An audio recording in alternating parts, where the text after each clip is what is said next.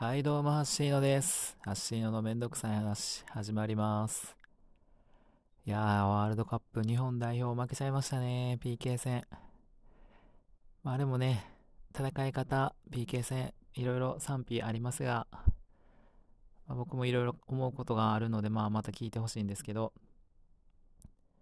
えー僕たちの新しい番組も始まってます。サッカーはシンプルだ。サカプルですね。も聞いていただいたかなそりゃそうですよね。まあ言いましたもんね。これよりも絶対おもろいのでっていう話。あれね、あの、多分聞いていただいてても、多分僕ら楽しそうにしてんのを伝わってるような気はするんですけど、もうめっちゃ楽しいんですよ、収録。で、ちょっと話しすぎてしまうところが、あちょっと今問題点となってるんですが、まあこれからもどんどん良くなっていくと思うので、ゲストとかもお呼びしながら、いい番組に楽しんでもらえる番組にしたいなと思っているので、引き続きよろしくお願いします。では今日も始めます。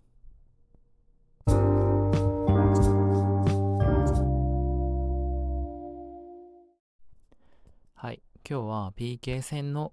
ことについて話したいなと思っています。で PK 戦ってね、サッカー界では昔からある、まあ、残酷な、えー勝者の決め方、もしくは敗者の決め方とも言えるんですけど、なんですが、うーんとね、好きな人って多分一人もいないんですよ。PK 戦が好きな人。あ、いるか。あーキーパーですね。自分が自信を持っているキーパー、自分に自信を持っているキーパー、俺がヒーローになってると思っているキーパーにとっては、PK 戦は本当に一世一代の大舞台ですよね。キーパーは PK 戦、多分ウェルカムだと思うんですよ。だって決め、決めて当然っていう状況、止めたらヒーローですからね。そうですね。まあ、キーパーは多分やりたいと。あと、えっ、と、PK に自信のある国とかチーム。まあ、それはもちろんキーパーが優秀であることが前提だと思うんですけど、勝負強い印象とか、えメンタリティを持ってる国。例えばで言うと、まあ、クロアチアはね、まさにそれだったんですけど、ワールドカップ、多分今まで3回目で全勝してるんかな。で、スペインはというと、多分、えーっと、1回しか勝ってないんちゃうかな。3回ぐらい負けてますね。とか、なんかそういうのがあるんですよ。で、日本も今回2回負けてますよね。で、このメンタリティとか、チームの感じっていうのは、まあ、うーん、キーパーの良し悪しと、あとは本当に国民性も絡んでくるんじゃないかなと思うんですけど、なので基本的には PK というのはみんなやりたくないものだと思います。でその前提で PK 戦になりましたってなった時に、まあね、ケイスケホンダも言ってましたけど、ケイスケホンダが言ってたんかな？あの、PK に、えーっと、持ち込んだチームと持ち込まれたチームではやっぱり、えー気持ちの持ちようモチベーションが全然違うので、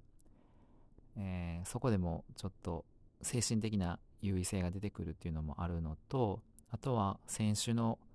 自信ですよね。絶対決めれるっていう自信決めたいという思いとかそういうのがすごく影響する。本当にね PK なんてね技術じゃないんですよ。メンタル9割メンタルかなあとは運もありますけどね。うん、だって、あの、あの一流な選手が完璧なコースに蹴ったら、どんなキーパーでも基本止められないんですよね。でもちょっと甘くなったり、えーっと、キーパーとバッチしタイミングがあったりすることで止められる。もしくは、えーっと、狙いすぎて枠を外れるとか、逆に甘くなりすぎて取られるとか、駆け引きに負けて外しちゃうっていうのが、まあ、PK 戦なんで、技術じゃないんですよね。やっぱメンタルがやっぱ影響してくるかなと。そうなった時に、挙手制だと、自分で自分のメンタルを、えーっと、操作してる。責任を持てるので、蹴りたいって言って外したんやったら、まあ、それは仕方がないじゃないですか。仕方がないと思えるかな。でも、お前蹴れよって言われて、外したら、いや、蹴りたくなかったのにとかっていうことが出てくる。自信なかったのにとか、え足つりそうやのにとか、ありますよね。あとね、あの、えー、っと、自分で蹴りたいって言える選手を攻めることは多分誰もできないかなっていうのも。だって蹴りたい選手なんかほとんどいないんですから。あの日本代表今回も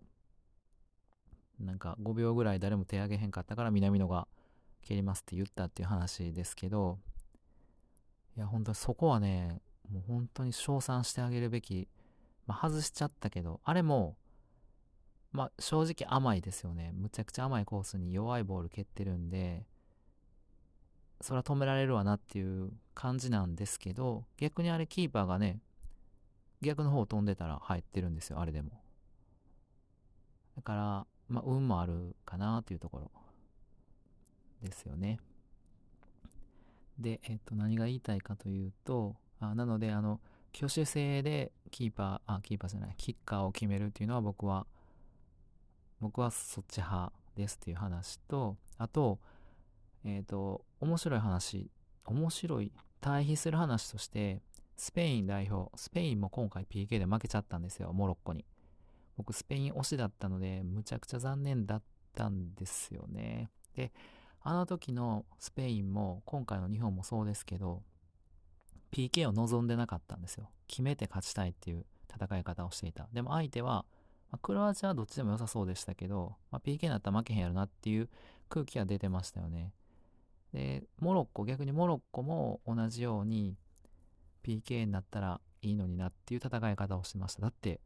見ましたか？見てないか？見ましたか？あの、後半、ちゃちゃ延長の、後半やったかな？キックオフ、モロッコのボールやったんですよ。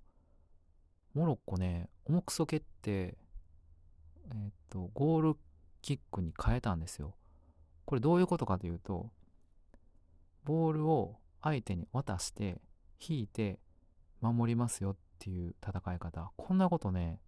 ありえないんですよね。ボールを一回相手に上げてから始めるなんて。マイボールですよ。スペインでやったら絶対やらない戦い方をモロッコはしてるんですよ。で案の定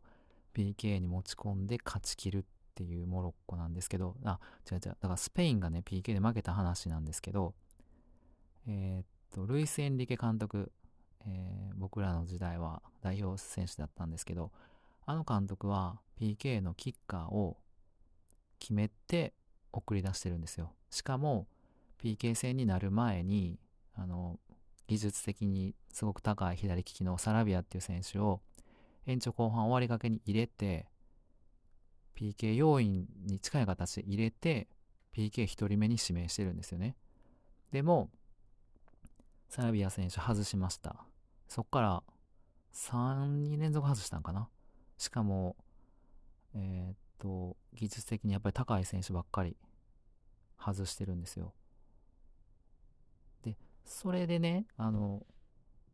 だから日本は挙手制で3人ぐらい外して負けたと。で、スペインも指名制で3人外して負けてるんですよ。ここで言えることは、どっちにしても負けるときは負けるってことなんですよね。で、スペインのそのルイス・エンリケ監督は、何も準備してこなかったのかというと、そうじゃなくて PK 戦も準備できるっていう話をしていて、なんで所属チームで1000本蹴ってこいっていう指示を出してたらしいんですよ。ほんまかどうかわかんないですけど、あの選手にね。PK 戦なんて、あの、普段リーグ戦ではやらないので、カップ戦で勝ち負け決めないといけない時しかやらないので、所属チームで PK 戦ってあんまりないんですよね。なので練習をしないと PK っていうのは、えっ、と、うまく、うまくならないというかね、練習しないとそういう機会がないので、ルイス・エンリケ監督は選手にそう伝えていたと。それでも外すんですよ。だから PK で、えー、準備がどうとか、うんと監督がどうとかっていう話は、え、やめましょうと、えー、順番決めようが決めまいが負けるときは負けるしそれが PK でそれがサッカーなんですよっていう話かな。でま、で、その中で僕は選手としてもそうだし、監督としても、やっぱり、うん、負けた時に、うん、もやもやしないようにするにはって考えた時に僕は、えー、挙手制で選手に、えー、うん、任せる方がいいのかなと、選手としても監督としても思っているっていうことなんですけど、で、これからもね、多分、ワールドカップ続くので PK 戦が出てくるかもしれないんですけど、まあね、PK 見るのはね、うんとね、応援してるチームが PK の時はほんまにもう見たくないというか、もうヒリヒリするんですよ。しかも今回僕、日本応援して負けて、スペイン応援して負けてなんで、もう見たくない、点取ってくれよ、勝ち切ってくれよと思ってましたけど、そうじゃないチームの PK 戦って、めっちゃ面白いですよ、見てたら。なんか駆け引きとか、うん、選手の顔とか冷静に見ていると、この子自信なさそうやなとか、あ、こっち切りそうやなとか予想したりとかして見てると多分ちょっと面白いので、あのー、あ、そうそう、だからクロアチアの、あ、クロアチア？やったかな？あ、違うな。あ、クロアチアかな？真ん中最後蹴ったじゃないですか。あれも、ま、外から見てると余裕あるし真ん中蹴りそうやなって思うんですけど、そういうのも含めて見てると、なんか楽しめるかなっていうのがあるので、まあ、まだ残り、えー、これからワールドカップ、佳境に入っていくので、もし PK になったら、ぜひ楽しんで、人事なんでね、人事を楽しんで見ていけばいいかなって思います。はい。なのでまあ日本は残念でしたけど、ワールドカップは楽しんで、あとサカプルも楽しんでください。以上です。